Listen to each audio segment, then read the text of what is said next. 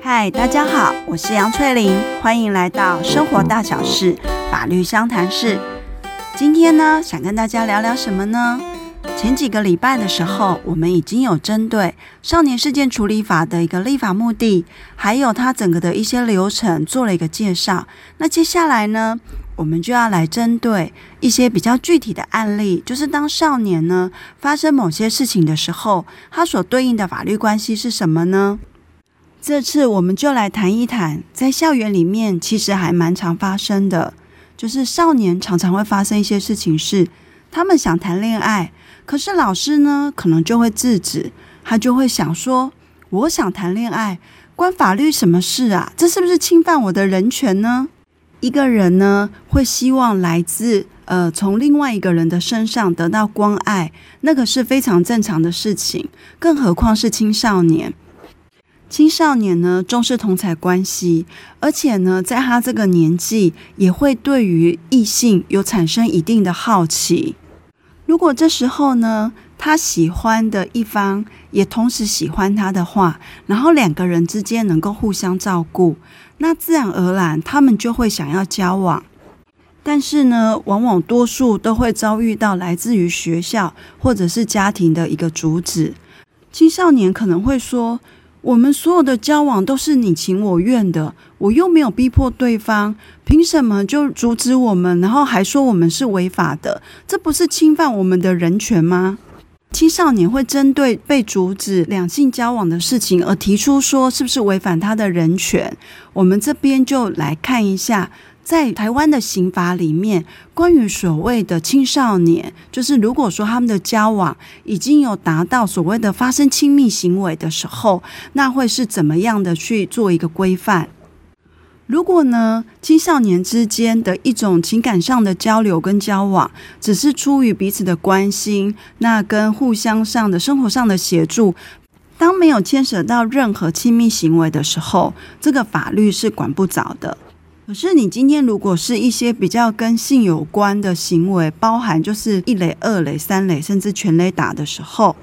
这一些呢，法律就会去管了。那法律怎么管呢？也是涉及跟年龄是有关系的。我们都知道啊，在刑法里面有一个叫做性自主的罪章，它是要去规范的，是说保护所谓的就是人的一个性自主的一个利益在。因此，就是只有在违反人的一个意愿下去用强暴、胁迫或其他违反对方意愿下所为的性行为，这个是所谓的强制性交。那如果呢，今天两个成年人他们是基于合意的状况下去发生性行为，而且也没有所谓的呃权势关系上的不对等，或者是其他的状况下，是不会纳入妨碍性自主罪章这个部分来处理。可是呢，在未成年人里面呢，今天就是说发生性行为的两个人里面，只要有未满十六岁的，即便呢他们是合意的状况之下，那其实在法律上，他还是认定这个叫做准强制性交罪。为什么明明是双方合意的，却还是被认定成是叫做准强制性交呢？其实他的立法目的就是在于。立法者认为说，未成年人他们的心智是不够成熟的，所以并没有足够的知识去辨别说，诶，我今天做这件事情到底是不是能够下的是一个正确的判断。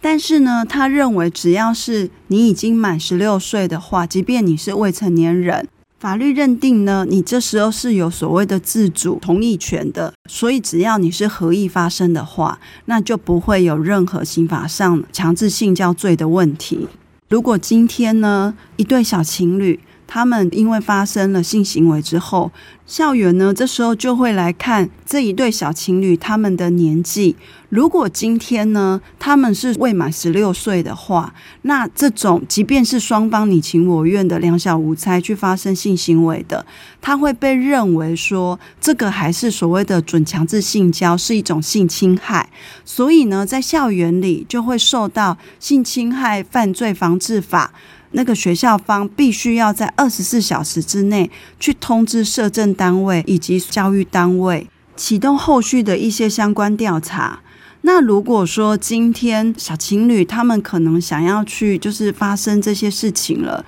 第一个反应是，也许是想要去找医院把孩子给拿掉的时候呢，医院方呢，他其实在受理这样的一个事情的时候，他也会先去看，如果一样这一对小情侣是未满十六岁的话，他作为医疗机构，他一样也是有通报义务，他必须要赶快的对主管机关通报这件事情。纵使说这一对小情侣，他们都是已经超过十六岁以上，这时候呢，虽然没有准强制性交罪的问题，但是如果说他们想要堕胎的话，就是用优生保健法里面这种未成年要堕胎的话，还是必须得到法定代理人的同意，否则的话，医院是不可能因为。一对小情侣自己跑来说：“呃，我们已经满十六岁，然后我们想要堕胎，医院就去做这件事情。医院如果做的话，第一个他是未得法定代理人的同意嘛，他也会有涉及一些相关的刑责，可能是堕胎罪或者是其他的问题。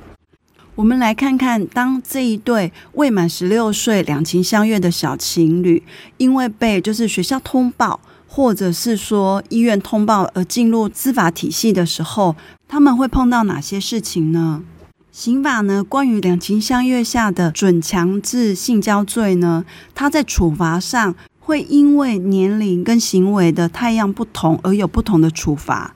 最重的就是未满十四岁，然后对他性交；再来的话就是十四岁以上而未满十六岁对他性交。接着是十四岁以下对他做猥亵行为，猥亵行为就是性行为以外的跟性有关的行为，就是四个里面最轻的，十四岁以上到未满十六岁，然后做猥亵行为。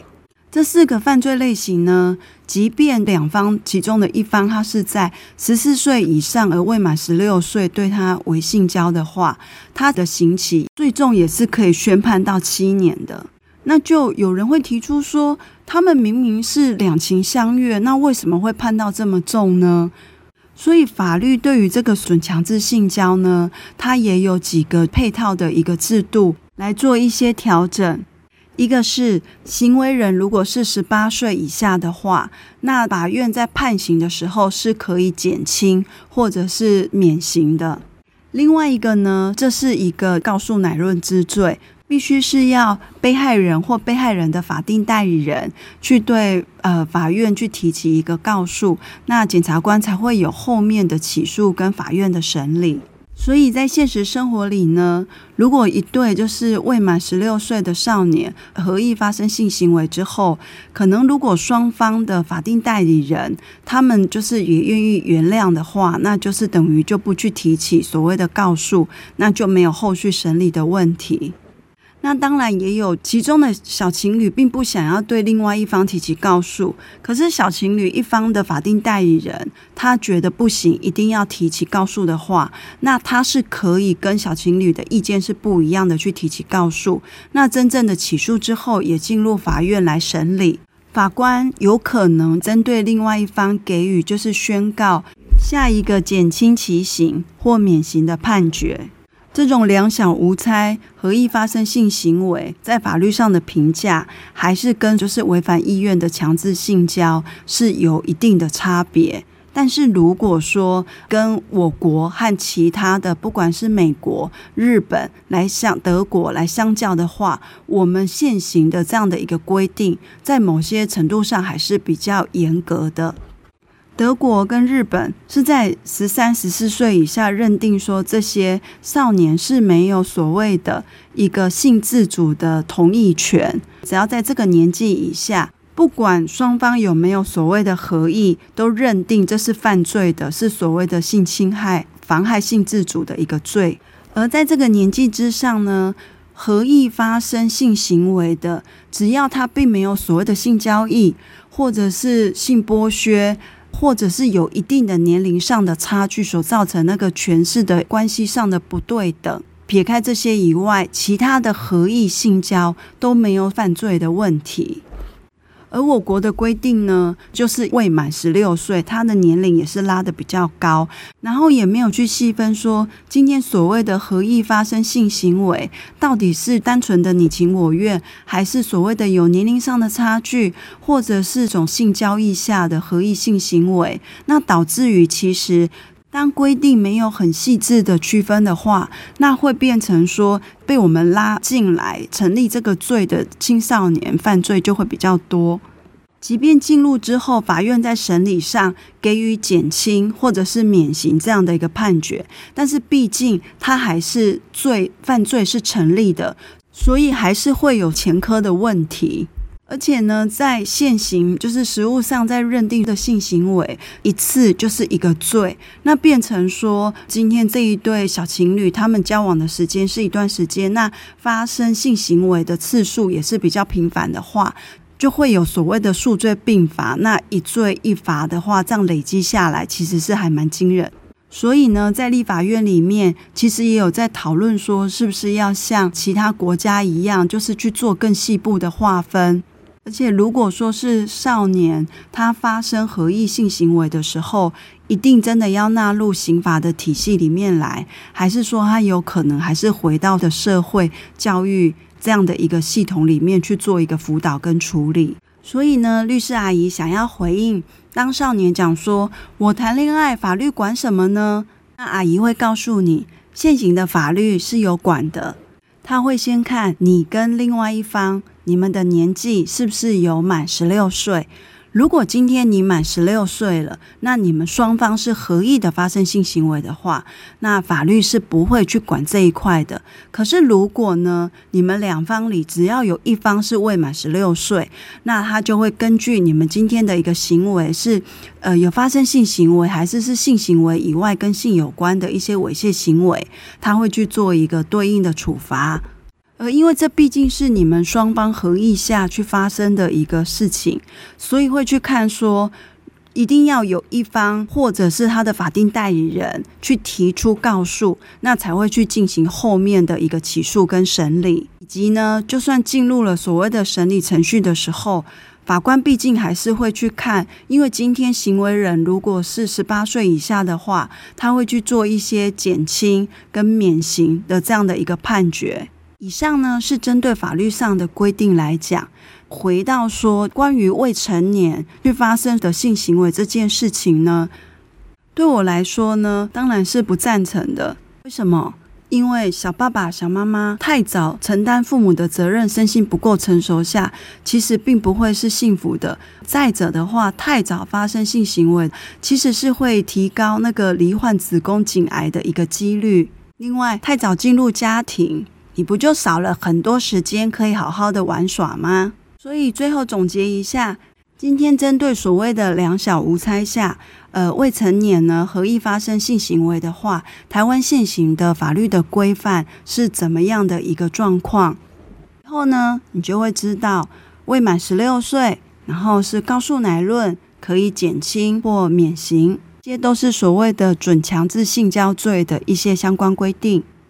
我也赞同说，就是现行的准强制性交，它可能在一些规定上的要件能够更细致一些，等于说让这些合意发生性行为的小情侣呢，他们比较多数的状况之下，不是进入所谓的司法体系来，而是回到所谓的社会或教育行政体系下去做一些辅导。小情侣可以谈情，可以说爱。但是呢，真的不要太早有所谓的亲密行为。除了身心呢，真的是还不够成熟之外，其实真正发生了之后，后续要处理的有可能是怀孕，那也有可能就会影响到他后面的就学以及未来工作的问题。所以真的是要审慎为之。当然，怎么做决定权还是在于在少年，就是孩子们的身上。可是我觉得，就是站在社会的立场上，其实能够多给予一些这些资讯跟知识给少年。那我相信这些背景的知识是可以成为他们在做这些事情上的考量。千万不要说，因为听完这集 Podcast 之后就跟我说哦。那所以，我是不是只要满十六岁之后就可以为所欲为了呢？反正法律也管不着我嘛。是法律可能管不着你，可是后续呢，你所要付出的代价，就是可能是比法律管你还要多的。一句老话，青少年就算大脑皮质还没成熟，但是试着不要冲动行事。好，那我们今天的 podcast 就到这边结束喽，我们下次再见喽，拜拜。Thank you.